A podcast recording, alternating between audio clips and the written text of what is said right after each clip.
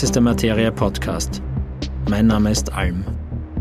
Heute spreche ich mit dem Filmemacher Johannes Grenzfurtner über seine letzten drei Filme: Masking Threshold, Ratzennest und Hiking at Leaves. Es geht um Horror und Nerdkultur und damit auch um die Schwierigkeit der österreichischen Filmförderung. Johannes ist aber nicht nur Regisseur, sondern künstlerischer Tausendsasser, Mitgründer des Kunstkollektivs Monochrom und seit kurzem auch Kolumnist beim Magazin Profil. Willkommen, Johannes Grenzfurtner. Es freut mich, dass du zur Materie schaust. Na wunderbar. Extra für dich, grüß Gott. Dankeschön. Ja, ich sage normalerweise stelle ich meine Gäste und Gästinnen ja immer vorab in einem kleinen Intro vor. Bei dir müssen wir ein bisschen darüber sprechen, was du machst. Die, jetzt beim Durchsehen deiner drei letzten Filme, was ich die letzten Tage gemacht habe, ist mir die Frage gekommen eigentlich, und ich hoffe, es ist keine Beleidigung, bist du ein Experimentalfilmer? Bis zu einem gewissen Grad, ja, so ist es. Ja? Es ist auf der äh, ästhetischen Ebene ist es definitiv Experimentalfilm. Ich finde ja inhaltlich gar nicht. Inhaltlich ist es relativ straightforward, finde ich ja sogar. Aber quasi, wie es präsentiert wird, hat was definitiv Experimentelles. Das, das, würde ich auch sagen. Also, er hätte mir nicht angemaßt, äh, das zu sagen, aber es ist mir halt bei allen ziemlich eingeschossen, dass ich da doch einige Ansätze sehe, die für mich als Nicht-Cineasten neu waren. Vielleicht ist äh, jemand, der das professionell theoretisch begleitet dieses Feld, sieht das wahrscheinlich anders. Aber für mich ist das sehr, sehr, sehr erfrischend. Ich würde jetzt gerne am Anfang ein bisschen über die letzten drei, beziehungsweise dann noch einen weiter zurückliegenden Film ein bisschen sprechen. Lass uns vielleicht gleich einmal mit dem beginnen, den ich da im, zuerst gesehen habe von den Vieren. Das ist nämlich Trace Route. Den fand ich sehr, sehr gut der erzählt ja so ein bisschen deine Geschichte eines Roadtrips, kann man sagen, durch die USA mit einer Destination, wo du auch als Erzähler wiedergibst, ja, alle möglichen Dinge, jetzt nicht notwendigerweise zu einem, zu einer Hypothese im Plot zusammengebaut. Ich meine, das, das Zusammenhängende ist ja. quasi Nerdkultur. Es ja. ist eine Dokumentation oder ein Roadtrip in die Nerdkultur, ja. Mhm. Das ist es definitiv. Und du, du pflichst in diese Nerdkultur natürlich immer Weisheiten, aber auch Wissenschaft aus, ähm, ja, aus, aus der Welt ein. Und ähm, mir ist zum Beispiel erinnerlich, und das eignet sich als Anekdote ganz gut, dass du erklärst, als du hinter einem fahrenden FedEx-Truck stehst, dass in dem FedEx-Logo ein Pfeil drinnen ist. Genau. Das wusste ich bis dahin nicht. Der Negative Space des FedEx-Logos, ja. genau. Ja, und, und, und, das wissen viele Leute nicht. Ja. Und wenn man dann auf so Sachen hinweist, kommt dann so ein eigenartiger Aha-Effekt. Ach, so ist das. Und kennt an sieht, natürlich. Ja. Mhm. So wie ich in letzter Zeit sehr oft das Posting oder das Meme gesehen habe, dass in dem Toblerone-Berg ein Bär drinnen ist. Ein Bär drinnen ist, genau. Also, und, und also gibt es ja bei Logos viele versteckte Sachen, aber das ist natürlich nur eine von, von Zillionen Dingen, die in deinen Filmen drinnen sind, die, die alle unglaublich dicht sind, eigentlich immer sehr durchgängiges Narrativ haben auf mhm. der Audiospur. Und da, da frage ich mich, ich meine, wie, wie, das schreibst ja weitgehend du oder ja, vollständig. Ja, ja. Also ich habe oft äh, Co-Autoren, Co-Autorinnen, äh, zum Beispiel beim Masking Threshold war das die Samantha Linhardt, mhm. äh, Amerikanerin, äh, die eine ziemliche Lovecraft-Expertin mhm. ist und die habe ich mir an Bord geholt, weil ich mir gedacht habe, da brauche ich einen Sparing-Partner mhm. sozusagen. Aber grundsätzlich ist es meistens so, dass ich eine Idee habe und sogar eine Outline schon habe und mir dann jemanden dazu hole, weil ich denke, alleine ist es irgendwie jetzt Fahrt, das zu machen. Oder sagen, es kann mehr sein, wenn man jemanden dazu holt, mit dem man sich ein bisschen quasi auch quasi die Köpfe stoßen kann. Und wie lange arbeitet ihr dann an so einem Ding? Ja, es ist ganz unterschiedlich. Ähm, es geht eigentlich normalerweise relativ schnell. Bei Masking Threshold zum Beispiel war es so, dass das Drehbuch entstanden ist in so drei, vier Monaten oder so. Mhm. Bei Ratzennest, äh, der jetzt gerade auf der Diagonale war, war es so, dass das Drehbuch in zwei Wochen fertig war. Das ist einfach relativ schnell passiert. Wirklich? Da habe ich auch alleine gearbeitet und da habe ich auch niemanden anderen gebraucht eigentlich und auf einmal war das Ding fertig. Ja, das sind ja jetzt keine Kurzfilme, die haben ja durch, durchaus übliche Spielfilmlänge, so mit 90 Minuten plus minus. Mhm. Das, das in zwei, drei Wochen runterschreiben ist schon.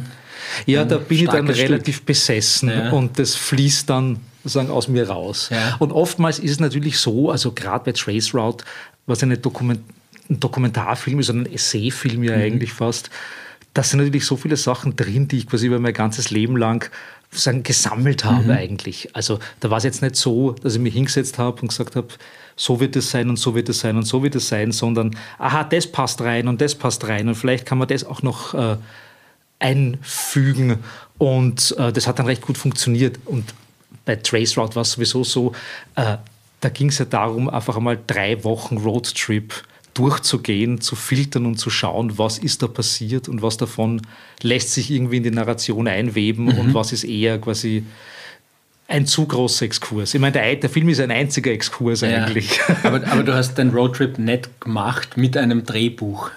Eigentlich nicht, nein. Ja. Das Drehbuch war die Route. Mhm. Also ich habe gewusst, ich fange da an und fahre da runter ja. und treffe die und die Leute am Weg, weil das war natürlich alles halbwegs vorgeplant, mhm. weil manche Leute halt so Bruce Sterling oder so, da ja. muss man sich schon irgendwie einen Termin ausmachen und kann nicht einfach an die Tür klopfen. Mhm. Und äh, so war dann halt irgendwie die Route vorgegeben und da habe ich dann die Geschichte draus gebastelt. Mhm. Und da haben eher ein paar Leute auch gesagt, äh, es ist irgendwie total komisch, dass du da quasi so sagen, fast, fast dogmatisch quasi die Route als Narration nimmst eigentlich und was passiert, wird dann auf einmal Geschichte. Man kann es ja umdrehen und quasi den Roadtrip schon nehmen, das mhm. Material, mhm. aber das viel mehr am, an Themen aufhängen oder so. Und für mich war es aber eigentlich das Spannende zu sagen, wie komme ich von da zu dem hin und was mhm. sind die Verbindungen zwischen der Location und der nächsten Location, mhm. die einfach nur geografisch ja. sagen, verschaltet sind, aber trotzdem natürlich alle mit danach irgendwas zu tun haben. Ja das, ja. Ja, äh, den Namen Bruce Sterling, den du erwähnt hast, den notiere ich mir jetzt einmal geistig. Vielleicht auch in dieses kleine Büchlein, das neben mir liegt. Ja. Den müssen wir nachher beim Hacking at Leaves wieder herausholen. Nämlich. Ja, absolut, absolut. Ja. Da Trace Route jetzt nicht bei den dreien gesehen ist, die zuletzt als Vorbereitung gesehen Der ist von 2016, 2016 also das ist, der ist schon ein paar Jahre alt jetzt. Ich möchte gleich mal zum Masken Threshold übergehen. Aus welchem Jahr ist der? Der 2021. 2021. Die Leute fragen immer, ach, das ist so ein herrlicher äh, Pandemiefilm. Und ich sage, na, der ist eigentlich vor der Pandemie geschrieben und vor der Pandemie gefilmt worden. Ich habe dann sagen, mich äh, ausleben können im Schnitt, weil ich habe dann relativ viel Zeit gehabt, quasi da in Margareten rumzusitzen während des Lockdowns. Äh, exzessiv zu werden quasi im Editing. Mhm. Aber prinzipiell ist es eigentlich kein Pandemiefilm, nein, ist vorher entstanden. Weil, weil, du gesagt hast, Margareten, wo ist denn, aber die Location ist nicht in Wien. Die Location ist, äh, der Film spielt ja. in Central Florida, in ja. Apopka, einem Städtchen oder Städtchen, das ist eh schon ziemlich ausgewachsen, eine, eine mhm. große Stadt in, in Florida. Und gedreht habe ich es allerdings in Margareten. Mhm.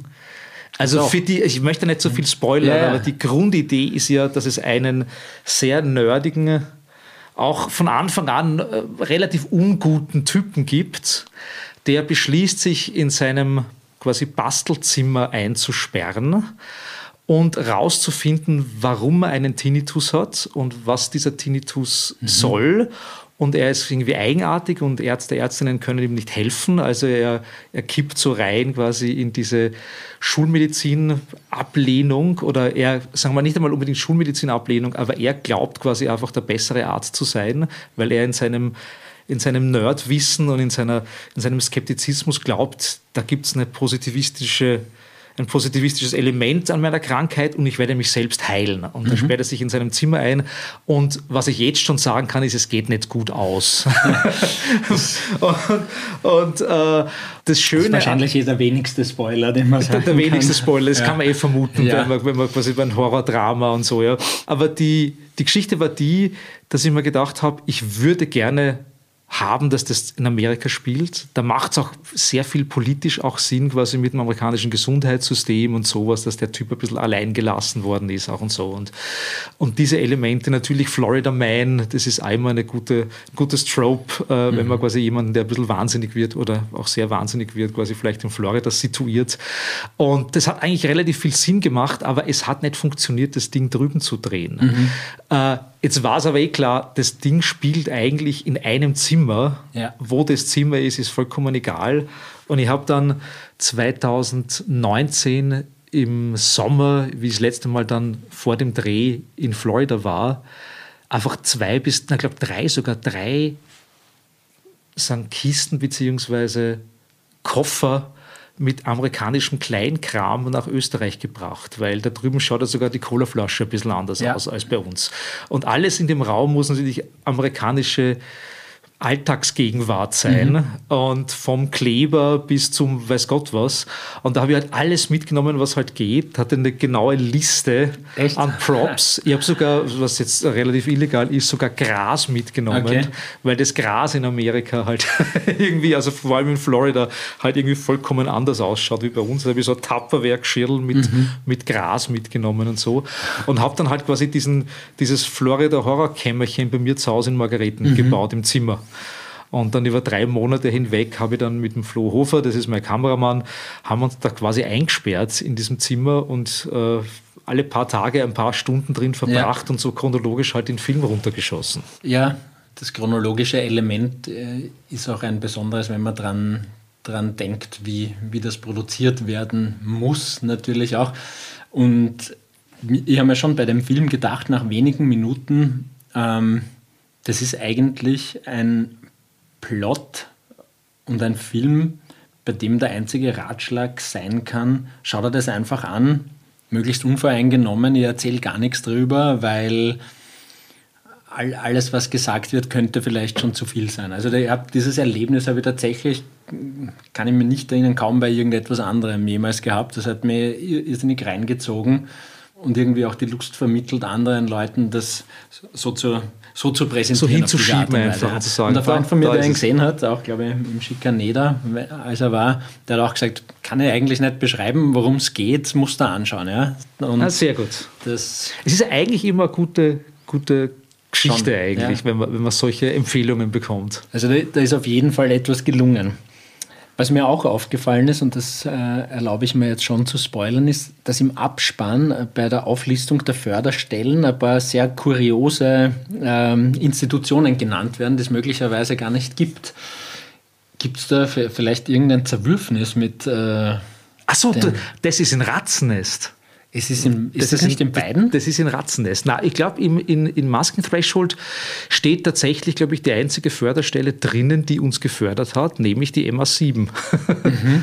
Die steht drinnen und glaube ich sonst nichts. Okay, ist da, ist da nicht die Liste mit diesen sehr absurden Institutionen? Nein, das ist der Beginn von Ratzennest. Das ist der Beginn von Ratzennest. Das ist der Beginn von Ratzennest, weil es gibt ja quasi, wenn man sich das so, so überlegt, diese klassischen ja. österreichischen oder generell Althausfilme haben ja am Anfang immer so diese Zwangseinblendung von Förderstellen mhm. sozusagen quasi. Ja. Beim klassischen Ulrich Seidel-Film, über, brauchen wir jetzt nicht groß über Ulrich Seidel politisieren, aber da steht dann halt immer so ein relativ lang stehender mhm. nacheinander die ganzen Förderstellen mhm. da und man denkt sich, mein Gott, der hat ein Budget ja. und dann geht es halt los. Ja.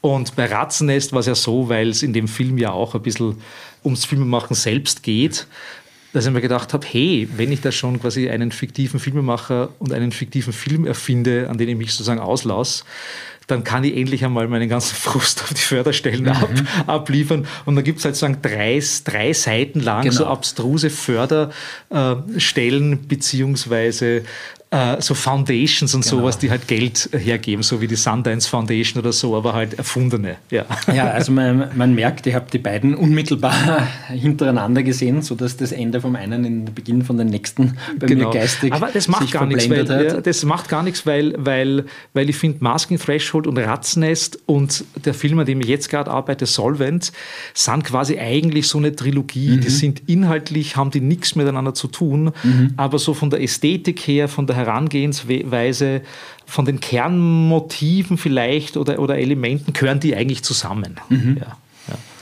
ja. Ratzennest ist ja auch äh, extrem bemerkenswert, weil ja der Plot, das kann man durchaus verraten, eigentlich äh, rein auf Audio abläuft. Mhm. Ich meine, rein auf Audio stimmt natürlich nicht, weil man, man, sieht ja doch Bilder, die, die korrespondieren. Genau, oder immer mehr korrespondieren mit der ja, Zeit, genau, ja. Die wahrscheinlich alle ähm, in der Gegend aufgezeichnet wurden, aus der du stammst, vermute äh, ich. So, so halb ums Eck. Ich bin ja, in Stockerauer, beziehungsweise in Stockerau aufgewachsen.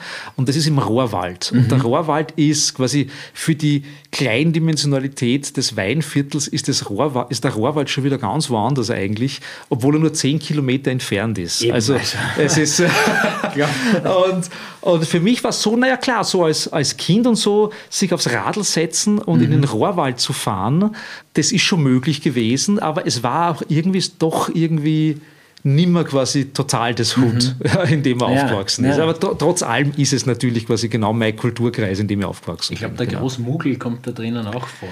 Das ist nicht der große Mugel, sondern ah, der kleine aus Niederhollerbrunn. Der kleine, der kleine aus Niederhollerbrunn. Nicht weit weg. Gut, nicht weit gut weg. dass wir das aufgeklärt haben.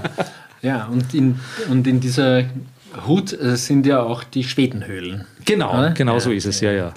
Also auch hier, um nicht, nicht viel zu verraten, obwohl ein bisschen was verraten habe ich schon. Es ist immer lustig bei Ratzennest quasi zu erklären, worum es eigentlich geht, weil ich glaube, wenn man den Film eine Minute sieht, ist es relativ klar, in welche Richtung das mhm. geht, aber erklären dauert immer fünf Minuten. Ja. Aber die, die prinzipielle Idee ist, ich habe mich ein bisschen sozusagen äh, in der Vorbereitungsarbeit dafür hat es ein paar so Dinge auf meiner To-Do-Liste gegeben, die ich immer schon mal machen wollte. Mhm. Zum Beispiel wollte ich immer schon mal einen Film über einen 30-jährigen Krieg machen. Mhm. Aber einen Film über einen 30-jährigen Krieg zu machen, ist halt irgendwie so ein Millionenbudget und so. Also das ja. ist halt irgendwie, sagen die Blutrünstigkeit und diesen Wahnsinn des 30-jährigen Kriegs darzustellen, das habe ich mir irgendwie sagen, wie macht man das? Aber das liegt schon seit langer, langer Zeit am Tisch rum bei mir. Auch deswegen wegen den Schwedenhöhlen mhm. nämlich, weil eben im Rohrwald gibt es eben diese Schwedenhöhlen Höhlen, wo sie im Dreißigjährigen Krieg halt vor diesen einfallenden Söldnerheeren äh, sehr viele lokale sagen, Bauern und äh, Bäuerinnen sagen, da, da, verkrochen haben in diesen selbstgegrabenen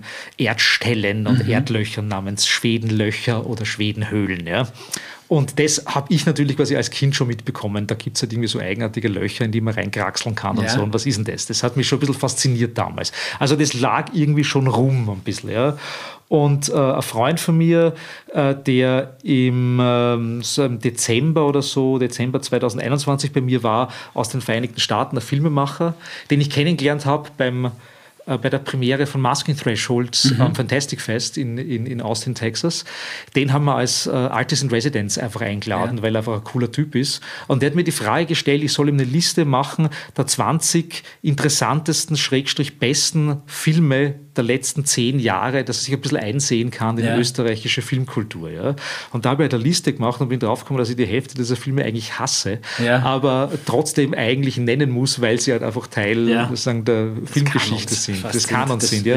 Und unter anderem war da ein Film dabei von Nikolaus Geierhalter namens Homo Sapiens. Ich weiß nicht, ob du den, den je gesehen hast. Titel kenne ich ihn, gesehen habe ich ihn nie.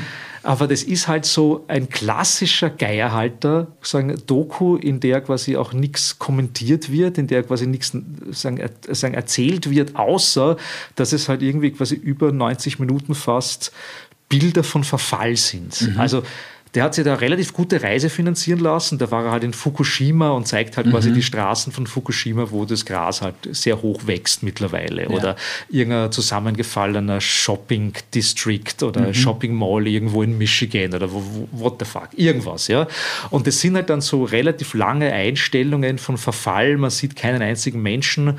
Und ich habe es damals, glaube ich, im Gartenbaukino gesehen und da gab es den schönen Moment, wo man halt wieder mal sehr lang gefüllte Minute quasi das das Wasser vom Dach eines eingestürzten äh, Shopping Komplexes tropfen sieht und dann fliegt so eine Taube vorbei und die Leute klatschen im Publikum, weil sich was bewegt hat. Schön. und habe mir gedacht, ah, Homo sapiens. Und ich habe mir gedacht, äh, damals schon gedacht, irgendwie interessant, aber eigentlich auf Themenverfehlung, weil ja. es ist eigentlich quasi genau. ein Coffee Table Book sozusagen. Ja. ja. Ohne Homo sapiens drinnen. Oh, nee, genau, genau. Ich glaube, glaub, der, der, Knackpunkt ja. war ja irgendwie eine Welt zu zeigen, quasi, wo der Homo sapiens weg ist, sozusagen quasi, und den Verfall und bla bla bla. Na wurscht. Den habe ich allerdings auch auf die Liste gesetzt, weil er mich damals so besonders quasi mhm. aufgeregt hat eigentlich oder mir gedacht habe, ah, oder dran denken habe müssen. Und im Zuge dessen sind diese Sachen zusammengefallen mit dem 30-jährigen Krieg und diesem, diesem Homo sapiens-Film und hin und her. Und dann kam halt die Idee mir, warum nicht quasi so einen prätentiösen eigentlich Arthouse-Film zu basteln, so quasi aus derselben Schlagseite wie, wie, wie Homo sapiens. Und die eigentliche Handlung, es ist ja auch wieder ein Horrorfilm eigentlich oder ja. eine Horror-Comedy. Und die eigentliche Handlung spielt sich halt quasi nicht visuell ab. Da sieht man halt quasi diese vor sich hin dahin plätschernde sagen, den Verfall des Rohrwaldes und des Weinviertels äh, gruselig präsentierenden Bilder sozusagen und sehr viele Kreuze und sehr viele Marterl und sehr viel katholischer Wahnsinn. Mhm. Äh, und darüber gibt es einen quasi Blu-ray-Audiokommentar, der aufgenommen ja. wird. Also wo der Regisseur und die Produzentin und der Kameramann sitzen mit einer Journalistin in LA im Soundstudio und nehmen halt diesen Audiokommentar dazu auf und reden halt über den Film und so. Und es gibt halt relativ viel Möglichkeit, quasi da so satirisch sich über Arthouse-Filme und Indie-Filmkultur und alles Mögliche quasi zu, schön zu mokieren und das zu, zu, zu thematisieren. Aber dann verwandelt sich sozusagen quasi die Handlung, quasi, also sagen, das, das Audiokommentar bleibt nicht ein reines Audiokommentar, sondern wird etwas anderes. Also sagen, es fließt sozusagen quasi eine, eine Handlungsebene dazu rein, über die ich gar nicht so viel reden ja. mag im ist Moment. Auch nicht, ist auch gar nicht notwendig. Ich glaube, ja. damit ist eh schon ein sehr gutes Intro gegeben. Ja das dazu hinführen soll, dass man sich das auch gefälligst auch ansieht und vor allem aufmerksam zuhört. Genau so ist es, genau so ist es. Und in deinem Sinne natürlich ja. auch mit dem Grüß Gott des Anfangs verwoben, ja. ist es natürlich ein Film über das mörderische Christentum sozusagen, ja. Aber was könnte man eigentlich quasi in unserer Kultur machen, was nicht in irgendeiner Weise mit dem mörderischen Christentum verbunden ist? Das, das, das ist richtig, das ist sozusagen das, das Erbe des Abendlandes. das ist eigentlich quasi die, die, die, die, Urschuld sozusagen quasi. Mhm. Ratzennest und dein, deine begleitenden Presseauftritte im Kardinalskostüm legen natürlich auch eine andere Verbindung zum Christentum nahe, die aber damit eigentlich nichts zu tun hat. Hoffentlich habe ich das jetzt nicht zu sehr verraten. Nein, nein, nein, gar nicht, gar nicht. Also sagen, das ist immer gedacht, weil der Film jetzt äh, endlich, nachdem er eigentlich schon auf, auf, der ganzen Welt gezeigt worden ist, von, von Papua in Neuguinea bis weiß Gott was, habe ich jetzt endlich eine Premiere in Österreich gehabt, auf der Diagonale nämlich, mhm. und das war super. Und da habe ich mir gedacht, naja, wenn man schon einen Film macht, der so ursächlich was mit dem Christentum mhm. zu tun hat, dann borge ich mir ein schönes Kostüm aus. Ja. Und dann habe ich mir so ein schönes rotes Kardinalskostüm äh, ausgeborgt ja, und so. Dazu muss man auch sagen, ich war ja in der Hack in Hollerbrunn und da ist ja. nebenan gleich das äh, ah. Priesterseminar vom Herrn Grohr. Äh, und das war natürlich damals in den frühen 90er Jahren, wie da an der Hack war, natürlich ein großes Thema damals, so, was da drüben da alles passiert ja, und passiert ist und so. Ja, ja. Das äh, Mitte der 90er Affäre Grohr hat mir eine ganze Bewegung äh, zur Laizität reingebracht eigentlich. Ja, war, ja. Es war so, ich erinnere mich noch, weil ich bin halt immer dann quasi, wie ich dann angefangen habe in Wien zu studieren und so und da habe ich ja sagen, noch ein, zwei Jahre lang in Stockerau gelebt. Was hast denn du studiert? Publizistik und Philosophie, ja. wobei ich Philosophie fast im zweiten Studienabschnitt fertig habe, ja. aber Publizistik mich so fadisiert hat, dass ich nicht einmal den ersten fertig gebracht habe und deswegen auch nie irgendwas abgeschlossen ja, habe. Also mhm. die, die inhärente Fadesse des Publizistikunterrichts der späten 90er hat mich quasi um meinen um meinen akademischen Grad gebracht, aber das ist halt in dem Sinne, war mir immer eigentlich relativ wurscht. Ich, ich, ich, kenne das. Das heißt, wir haben sogar zur gleichen Zeit das Gleiche an der gleichen Uni studiert und einander trotzdem nicht kennengelernt. Ja, so ist es. Es ist komisch. Wien ist ja. eigentlich so ein Kaff, aber ja. gleichzeitig, was ich ständig Leute kennenlerne, die man halt irgendwie schon kennt, aber nie persönlich getroffen hat. Beim Masking Threshold zum Beispiel äh, habe ich ja die Tina 303 gebeten, mhm. quasi den Soundtrack zu machen. Das ist mir aufgefallen. Und, und äh, bei Ratzennest war es dann der Alec Empire sozusagen. Mhm. Und es waren beides Leute, also Alec Empire wohnt ja in Berlin sozusagen, das ist ja nicht, das, äh, da habe ich ja nur eine Ausrede sozusagen ja. quasi. Aber Tina 303, beide relativ nerdige Menschen, sie und ich und so in denselben äh, Circles irgendwie unterwegs. Wir haben uns nicht persönlich kennengelernt, bis ein Jahr bevor wir Masking Threshold mhm. gemeinsam gemacht haben. Und irgendwann hat sie mir dann mal quasi auf Instagram oder so eine Nachricht geschrieben, hallo Herr Grenzfurtner, ich wollte mir eigentlich einmal vorstellen, obwohl wir uns schon so ewig kennen ja. irgendwie. Und so ist es halt. Ja, ja, das, ich, ich kenne das äh, Phänomen. Ich meine, wir beide haben einander ja auch relativ spät kennengelernt. Stimmt, ja, ja, ja, ja. Und äh, absurderweise, obwohl wir gleicher Jahrgang sind und äh, uns in den gleichen Umfeldern bewegen. Aber das passiert eben. Aber ich habe die vorher unterbrochen. Äh, Hack-Hollerbrunn, äh, Studium. Da, genau. da, war noch was, äh, Ratzinger, äh, nicht Ratzinger. Achso, ja, nein, die Geschichte, es ist ja. so, ich bin halt immer von, von Stockerau halt nach Wien gefahren und da steigt man halt in, in Wien Mitte aus und geht dann halt irgendwie, mhm. wo auch immer man hingehen muss, quasi in diesem verteilten Campus äh, ja. Äh, in Wien. Und da war es halt immer so, dass dann da diese Bewegung war quasi vor allem ähm, von Frauen sagen, sagen geführt, äh, quasi dass das Umkrempeln der römisch-katholischen mhm. Kirche, sagen Frauen ins Priesteramt und so, solche Geschichten und sowas. Ja. Und da standen dann immer in Wien Mitte quasi zwei, drei so Klapptische rum. Dieser, dieser Kirchenerneuerungsbewegung mhm. quasi. Und ich bin da halt oft vorbeigegangen und sie haben mich halt oft angesprochen. Und ich war ja schon seit, ich glaube, seit ich elf bin, sagen Atheist. Also insofern mhm. haben sie da bei mir quasi sagen, äh, immer den Falschen gehabt. Aber ich habe es mir dann oftmals nicht verkneifen können, wie sie mir ihre Zettel in die Hand gedrückt haben und gesagt haben, das gehört alles verändert und das Frauen ins Priesteramt und hin und her. Und ich habe dann immer so nebenbei gesagt, naja, das haben wir eigentlich schon durchwärts halt einfach protestantisch. Ich meine, was, was soll denn der Schatz? Ja.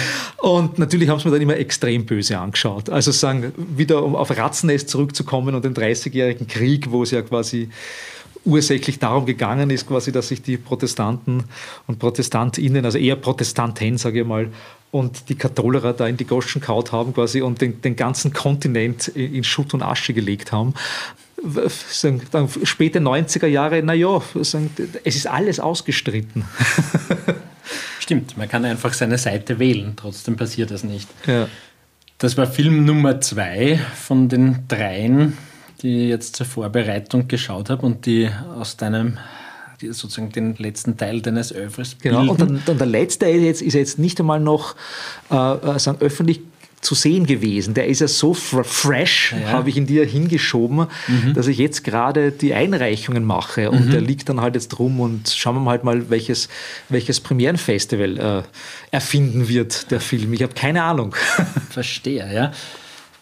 Da, was dürfen wir darüber sagen? Was darf ich darüber sagen eigentlich? Das ist die gute Frage. Es gibt ja insofern, finde ich ja zumindest in meinem Kopf eine Anbindung. Also wenn wir vorher quasi über Trace Route gesprochen ja. haben, ist das natürlich quasi ein Film, der eher quasi die Schlagseite von Trace Richtig. Route hat. Das, deswegen habe ich Trace Route auch reingebracht genau. in dieses Gespräch, weil er mich natürlich sofort zurückerinnert hat daran. Es genau. spielt ja auch, spielt in den USA, kann man auch sagen. Genau, genau. Ja. Was, was zieht dir da hin? Warum Südwesten könnte man vielleicht noch ergänzen, aber wie, ja, wie na, landest du da? Es ist so, dass dass ich natürlich quasi mit meinen Interessen, also quasi als, als, als junger Nerd, damals hat man das ja nicht einmal noch Nerd genannt, also ich habe jetzt äh, unlängst wieder ein paar Leute getroffen, mit denen ich da aufgewachsen bin, da in Stockerau draußen und vor allem in Unterzögersdorf. Mhm. Das ist ja sozusagen quasi äh, das Dorf, wo meine äh, Großeltern äh, gewohnt haben und in, wo ich jetzt wieder öfter was damit zu tun habe, weil wir wollen da ein kleines Kulturzentrum dort, nämlich von Monochrom aus, aufbauen,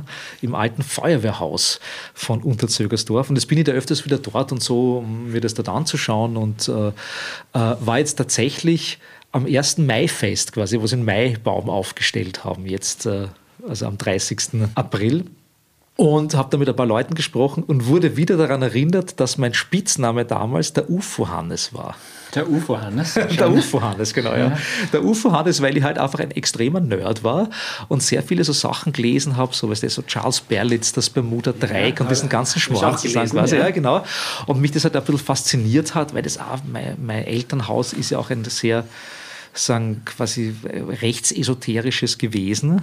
Die wollten da quasi ihre ihren katholischen Ballast ab, äh, abladen und, und überdecken und haben sie, haben sie dem Aberglauben zugewandt. Dem genau, so ist es dem anderen, genau. Und, und da bin ich wieder daran erinnert worden, ah, ist lustig, weil ich habe halt damals sehr viel Science Fiction gelesen mhm. und, und Charles Bellitz und das ganze Zeug und es wurde quasi damals von den anderen Kindern quasi als zusammengefasst UFO-Hannes mhm. sagen, identifiziert. Und das war sehr lustig. Ein UFO hat es in jeder Schule gegeben. Gymnasium Gensendorf, wo ich war, gab es auch einen UFO. Wirklich, okay. Ja, aber der hieß Thomas. Okay. Aber du, ja. Der UFO Thomas, na sehr gut. Ja.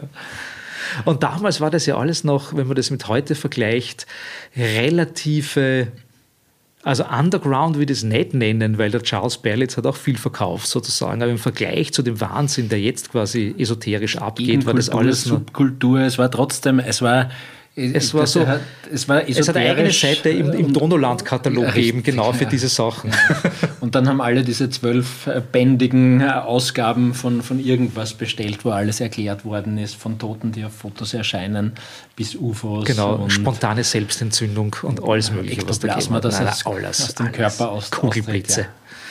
Irrsinn, ja. Schade, Nein, das, das, das hat mich aber natürlich sehr fasziniert, weil ich habe das dann, das waren so, manchmal auch so richtig schöne so, so Fotobildbände, wo man sich halt dann durchblättert, wo dann irgendwelche Aliens mit großen Klauen irgendwen entführen oder sowas. Und ich glaube, da gibt es ein Set an Bildern, das für, für zig Bände auf ja. der ganzen Welt ja. verwendet ja. wurde. Ja, absolut, absolut. Naja, und, und äh, das war diese, die, die UFO-Hannes-Geschichte und so. Und deswegen war es halt auch immer so, dass die Sachen, für die ich mich interessiert habe, popkulturell, bis auf wenige Ausnahmen, so Stanislav Lem vielleicht oder irgend sowas, mhm. ja, oder die Gebrüder Strogazzi vielleicht, aber es gab wenige Dinge, die nicht amerikanisch waren, sozusagen, mhm. in dem, was ich mich sagen, für was ich mich interessiert habe, quasi, wie ich da Kind war und Science Fiction gelesen habe und dann auch mhm. so, also, sagen, ein bisschen später dann auch so Sachen eben wie Bruce Sterling etc. Ja. ja. Und deswegen war sozusagen meine, meine populärkulturelle Prägung war immer sehr amerikanisch. Obwohl ich es dann auch nie sagen, quasi komplett vergessen habe können, dass die, die Sowjets halt einfach die ersten im Weltall waren und sowas. Mhm. Also das war dann lustig, das war dann in meinem Kopf auch immer so ein bisschen so ein Space Race, was ja, ich dann halt denke. Sowjets so. sagst ja. und Unterzögersdorf erwähnt hast, müssen wir einen kleinen Exkurs machen. Sowjet Unterzögersdorf ja. ist auch ein Projekt von dir. Erklär mal unseren Hörerinnen und Hörern, was das ist. Was das ist. Also Sowjet Unterzögersdorf war ein Projekt und ist immer noch ein Projekt. Also wir, wir machen es jetzt mittlerweile seit über 20 Jahren. Das erste Mal wirklich eine Nennung von Sowjet unter Zögersdorf gibt es in einem Kurzfilm von uns von 1999, den wir damals auf TIV mhm, gezeigt haben. Ich noch, späteres GoTV. Ja, genau, späteres ja. GoTV, TIV. Da hatten wir ja eine wöchentliche Stunde zu füllen als monochrom. Ah, und da begann auch quasi tatsächlich mein wirkliches Interesse quasi an Filmen zu machen, weil wir haben dann tatsächlich quasi über ein Jahr, glaube ich, hinweg, vielleicht sogar länger, wie wir dort waren, jede Woche mindestens eine halbe Stunde, wenn nicht sogar mehr Kurzfilme produzieren mhm. müssen. Und ich habe mir da eigentlich relativ schnell so, wie kann man schnell Geschichten schreiben und umsetzen und schneiden und weitermachen.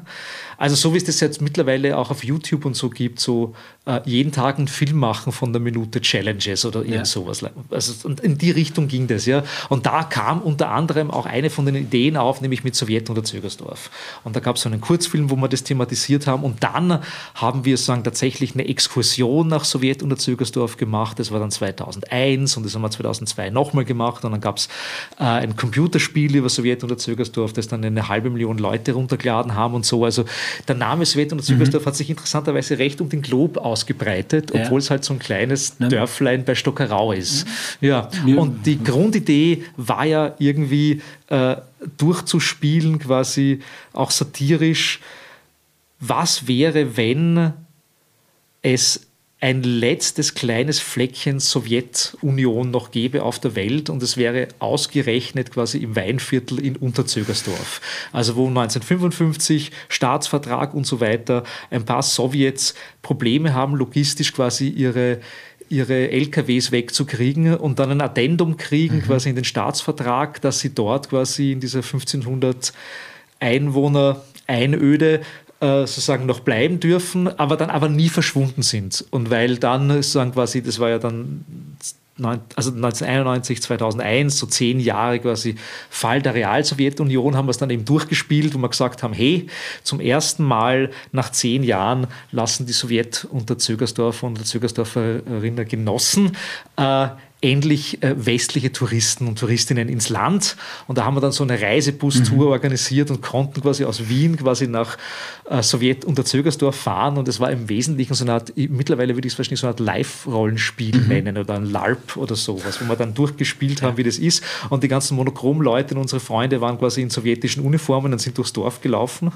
Und wo dann sogar Leute aus dem Dorf quasi die, die Gendarmerie damals angerufen haben und gesagt haben, hey, die Russen sind da, irgendwas stimmt da nicht und so. Und dann die Polizei aufgetaucht ist, die Gendarmerie. Ja. Und, und die dann mit uns eine Viertelstunde diskutiert haben. Und ich natürlich quasi in der Rolle geblieben bin und dann gesagt habe, was das tun Sie hier? Also gehen Sie weg, das ist ein, das ist ein kriegerischer Akt. Sie können nicht einfach in unser Territorium eindringen. Was ist das? Und die dann halt irgendwie nach einer Viertelstunde gesagt haben, das sind alles Trottel und Gamer ja. und einfach wieder abgehauen Sehr schön, ja. ja. überfordert mit der Amtshandlung. Ausgezeichnet. Das ist ja bei so, ja. So Sozial-Engineering-Geschichten immer sehr interessant, quasi Uniformen wirken auf Uniformen immer einschüchternd sind quasi. Also, oder, oder, oder, oder, Ja, da traut man sich nicht sofort die Waffe ziehen, das ist gar nicht schlecht vielleicht. Mein erster Berührungspunkt, glaube ich, mit Sowjet Unterzögersdorf war bei Paraflows 2008, eine Ausstellung im Wiener Flakturm oder in einem der Flaktürme. Ah, der Hyperhegel. Ja, da war ein, ein, ein, eine, eine kleine Botschaft, glaube ich, von genau. Sowjet Unterzögersdorf untergebracht. Die, die Sowjet Unterzögersdorfer haben ja zumindest quasi in den, äh, in den, in den 80ern, frühen 90er Jahren quasi MS-DOS reverse engineert, mhm. weil es irgendwie auch nichts gehabt haben. Mhm. Und, äh, und, und, wir haben dann quasi, das war tatsächlich 2002, bei der, beim zweiten Ausflug, beim zweiten mhm. Urlaub in Sowjet unter Zögersdorf, haben wir quasi den Sowjet unter Zögersdorfer Supercomputer gebaut, den sogenannten Hyperhegel. Mhm. Und das war im Wesentlichen ein Ölfassel, mhm. äh, auf dem ein äh, Computermonitor gestanden ist mit Tastatur und Maus. Und daneben gab es einen kleinen Ofen. Äh, das konnten wir natürlich quasi im Flakturm damals nicht tatsächlich so zeigen, aber die Idee war, dass es dann Ofen daneben gibt und aus dem Ofen geht quasi ein Abgasrohr sozusagen quasi in den in, den, in, diesen, in dieses Ölfassel rein und daneben wieder raus. Und die Idee war, dass nur, wenn jemand, ein Heizer oder eine Heizerin, da tatsächlich quasi den Ofen auf 1500 Grad hält, ja der Strom funktioniert. Also de facto war es drin quasi ein Wärmesensor, ja. der sich einfach immer abgeschalten hat, quasi wenn es weniger als 1500 Grad war. Und das Einzige, was man quasi auf dem Computer auch, auch machen konnte, war die taktische Simulation Tetris. Und äh, es gab halt immer einen, der heizen und heizen und heizen und heizen musste und einer konnte dann halt Tetris spielen. Und da gab es ein Duo, die haben dann auch Held der Arbeit gekriegt, weil mhm. das war Wahnsinn. Die haben das tatsächlich zehn Stunden durchgezogen. Stachen auf Orden. Das Stachen auf Orden des. Heizens und Tetris-Spielens sozusagen. Und also ein bisschen so steampunkig angehaucht war äh, Sowjetunion Sügersdorf auch immer. Und an deinem Projekt Sierra Zulu hängt doch schon auch mit äh, genau. das ist ja quasi mein, Ja, ja, das ist mein erster Versuch gewesen, vom ÖFI Geld zu kriegen, was ja. kläglich gescheitert ist. Und das ist mittlerweile auch schon 2000 ich glaube, zehn oder elf gewesen, dass wir das versucht haben. Und äh, das gibt es auch immer noch, das liegt auch rum. Ich habe ja mittlerweile einen amerikanischen äh, sagen, Talent Agent, bei dem liegt es mittlerweile auch rum, der findet es recht gut. Ja. Keine Ahnung, vielleicht bringen wir es irgendwo in Amerika an. Schauen Über wir mal. zehn Jahre später, ja. ja. Da gibt es auch einen TEDx-Talk von dir zu Sierra Zulu genau, aus dem Jahr genau. 2011. Das war aus der Zeit, wo wir halt versucht haben, das quasi auf, auf die Reihe zu kriegen. Und die Idee halt immer war, das war auch also ein, ein bisschen ursächlicher Teil des Projekts, dass es halt dass ich halt immer das Problem gehabt habe, das ist mittlerweile besser geworden, aber eigentlich habe ich immer noch das Problem, dass es so viele extrem komplexe Zusammenhänge gibt quasi in der Digitalökonomie und, mhm. und quasi wie wir quasi alltäglich leben sozusagen mhm. mit Technologie, aber die Probleme und grundsätzlichen Dinge, über die wir reden sollten, ne, so schwer darstellbar sind. Das ist alles so, so unglaublich äh, es wirkt so ephemer und es wirkt so, so, so undurchdringlich sozusagen. Ja.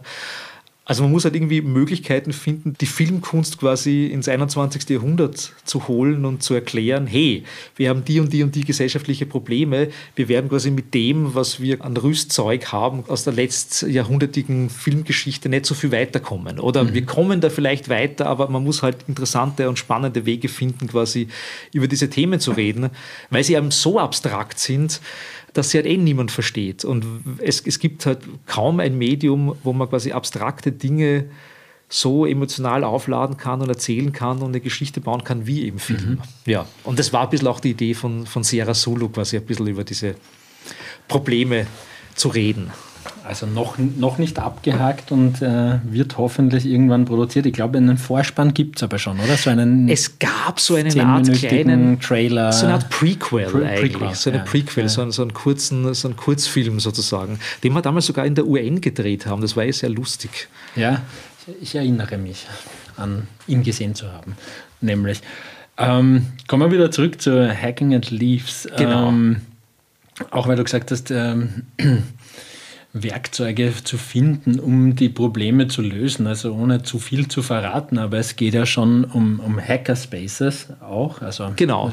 um einen speziellen eigentlich. In, ja, genau, in Durango, in Colorado. Durango. Genau so ist es. Also eigentlich ist es ja ein Film über unterschiedliche Communities mhm. und ihre Probleme im, im, Endeffekt. Das stimmt, ja, weil der, der Beginn widmet sich ja sehr stark den Navajo. Ja, genau.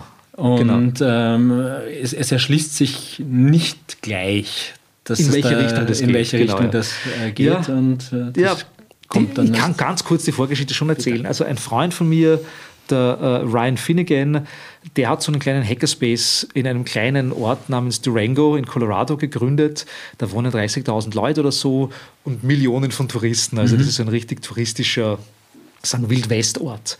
Und der hat, weil er den sehr nerdiger Kerl ist und sehr viele lustige Sachen macht. Ich habe ihn interessanterweise kennengelernt, weil er äh, eines Tages bei der Rubixotica aufgetaucht mhm. ist. Und die Rubixotica ist ja ein Festival, das ich kuratiere über ähm, Cocktailrobotik, also Leute, die Maschinen bauen, die die dann Cocktails machen und sowas. So als ironische Herangehensweise an, an Technologie-Hypes mhm. und sowas. Na, jedenfalls stand er dann einfach da und deswegen habe ich ihn so vor über zehn Jahren kennengelernt und habe ein bisschen Kontakt mit ihm gepflegt und sehe dann in der Frühphase von Covid, dass er unglaublich viel auf Facebook und auf Instagram mhm. gepostet hat, was er normalerweise nicht tut. Und habe gedacht, was geht denn da ab? Da, überall sind die Leute im Lockdown und, ja. sie, und sie rennen da quasi zu 30 im Hackerspace herum mit mhm. irgendwelchen Schutzmasken. Was ist denn da los? Mhm. Und habe dann ein bisschen nachgeforscht und das wurde dann eben die, die Grundidee des Films. Ja. Also es geht eigentlich darum, dass der Hackerspace in Durango einer der ersten, wenn nicht der erste Hackerspace war, der medizinisches Equipment für die Spitäler mhm. in der Gegend dort hergestellt hat, weil die halt vollkommen überfordert waren mit der äh, Covid-Pandemie und deswegen speziell überfordert waren, weil in Durango oder in Farmington, was die nächste Ortschaft ist, nur 30.000 oder 40.000 Leute wohnen und das nicht das große Problem gewesen wäre. Aber das grenzt quasi ans Navajo-Territorium, ans Navajo-Reservat, wo irgendwie 300.000 Leute sind. Und das ist de facto sozusagen quasi die dritte Welt in Amerika. Ähm, hoher Alkoholismus, hohe Diabetes-2-Raten und so weiter. Das ganze, die ganze Gegend ist sozusagen verstrahlt noch von den Atomtests und, und von den Uranminen und so weiter. Also sagen, äh, da ist Covid extrem eingeschlagen und es gab sozusagen quasi den, den Moment, sozusagen quasi, wo da auch mehr, mehr Navajo-Tote gab quasi als in New York, mhm. obwohl New York eine wesentlich größere Bevölkerungsdichte hat ja. und nicht eine Wüste ist. Mhm. Und das war halt irgendwie dann sehr spannend. Ich dachte, einfach würde gerne was drüber machen. Und der Film gliedert sich eigentlich in drei Teile. Also eigentlich muss man zuerst einmal erklären, quasi amerikanische Kolonialgeschichte mhm. und wer sind die Navajos und wo kommen die her und was ist denen eigentlich angetan worden. Auch die ganze Geschichte mit, mit, mit den Atomtests und so weiter. Äh, der zweite Teil ist eigentlich eine Geschichte der Hackerspaces. Mhm. Man muss auch ein bisschen erklären, was sind Hackerspaces, genau. Makerspaces, wo kommt es her, was, wo kommt die Kultur. Da gibt es natürlich schon wieder eine Verbindung, weil die Wurzeln unseres modernen Computerzeitalters liegen eigentlich in Los Alamos, also quasi wo die Supercomputer genau notwendig waren für die Herstellung der Atombomben, ja, äh, für die Berechnungen und so weiter. Ein sehr schöner Exkurs zu John Wayne auch zu sehen ist. Genau, genau, ja, ja. Nicht genau, der ja auch, ja, auch, ja. auch elendiglich an etwas ja. eingegangen ist, was mit dem ursächlich zu tun hat. Und, und dann quasi der dritte Teil ist dann ein bisschen so die Synergie, aber auch keine, keine, kein besonderes Happy End, also sagen quasi der, der Hackerspace, der sozusagen quasi die Tools des Computerzeitalters und der, der, Vernetzung nützt, sozusagen quasi, um tatsächlich zu helfen und das medizinische Equipment herzustellen für die Krankenhäuser und wirklich mhm. Leute rettet. aber gleichzeitig auch irgendwie daran zerbricht, weil sie halt mit dem Trauma nicht wirklich zurechtgekommen sind, quasi da halt irgendwie, was auf ihnen da gelastet ist und so. Und ja, das ist. Die, die Hackerspaces, die üben ja auch auf den vorhin genannten Bruce Sterling eine große Faszination aus. Der hat ja der ist ja nach Turin übersiedelt. Genau, ja, ja. Und ist dort im Umfeld von so einem Hackerspace, Makerspace irgendwie auch beheimatet und äh, ist ja auch so eine, eine gewisse Nerd-Ikone auch. Ja, sicher, na klar. Der war einer der ersten großen Cyberpunk-Autoren. Und also quasi die, die, nächste Generation nach William Gibson eigentlich. Also obwohl die gleichzeitig, gleichzeitig ja, eigentlich. Die Friends Engine haben ja ein gemeinsames Buch auch geschrieben. Stimmt, genau, ja. Aber, Gibson. Ja, ja. Aber der, also quasi in den schnellen, in den schnellen Literatur-Cycles mhm. des Science Fiction sozusagen war halt irgendwie William Gibson halt vier oder fünf Jahre früher dran und das ist schon eine eigene Generation. ja. ja, und genau der Sterling, der, der dann auch äh, aus Austin kommt, das du auch vorher erwähnt hast und äh, bei der dortigen South by so gefühlt jedes zweite Jahr die große Keynote hält. Genau, genau. Da habe ich ihn ja auch für Trace Route erwischt, mhm. weil das war tatsächlich so, dass wir durch South by, also mhm. durch, durch Austin durchgekommen mhm. sind, wie South by Southwest war und alle mit ihren Badges herumgelaufen sind, die Badger. Ja. Äh, und ich dachte, na perfekt, das werden wir gleich sagen, organisieren und dann war eben der Bruce Sterling da auch ja. auf, auf der, auf der Interviewliste. Ja. Sehr, sehr super. Ähm, Hacking and Leaves, in dem es ja auch sehr stark eben um diese Hackerspaces geht, die, die nehmen eine sehr interessante Rolle ein eigentlich. Sie, und das sagt auch ein, ein Philosoph, Jason Brown, in einem Statement, dass sie eigentlich ökonomisch nicht, nicht wirklich lebensfähig sind, nicht skalierbar sind. Äh, und das sagt er zwar so nicht explizit, aber einen sehr wichtigen Beitrag leisten zur Entwicklung von Dingen im weitesten Sinn, die äh, aber diesen Beitrag nicht so weit ausrollen können, dass er sozusagen der ganzen Gesellschaft zugutekommt. Also es ist dann doch immer nur, man muss, nicht, man muss es nicht Elite nennen, weil im Prinzip gehört wahrscheinlich gar nicht so viel dazu, so einen Space aufzubauen, aber es ist eben doch nur für manche zugänglich, die auch daran interessiert sind. Irgendwie so mehrere, mehrere Dinge fallen mir dazu ein. Das eine ist irgendwie die Filme, die du machst, sind an sich fast schon so ein Hackerspace, ja, weil, weil du viele Sachen ausprobierst, die Laborstatus auch haben, also deswegen nicht weniger professionell sind, aber durchaus dazu geeignet sind, anderswo aufgegriffen zu werden und auch eine Weiterentwicklung dieses Genres sind. Und auf der anderen Seite ist es natürlich schon auch für eine Gesellschaft notwendig, solche Räume zu haben, damit aus denen auch Dinge entstehen können. Deswegen passiert es ja auch oft, dass sich A, große Unternehmen oder B, der Staat selbst ein oder die, die Kommunen auch selbst betätigen, solche Spaces aufzubauen. Gibt es ja mittlerweile auch in manchen Städten, von, von den Städten auch gefördert. Ich meine, mir fällt zum Beispiel Klagenfurt ein, die haben einen ganz guten Makerspace dort mit allen möglichen Tools. Ja, in Wien auch, das Meta Lab zum Beispiel in Wien, genau. die waren am Anfang, ich weiß nicht genau, wie die Situation jetzt ist, sind die auch von der MA7 gefördert worden mhm. zum Beispiel.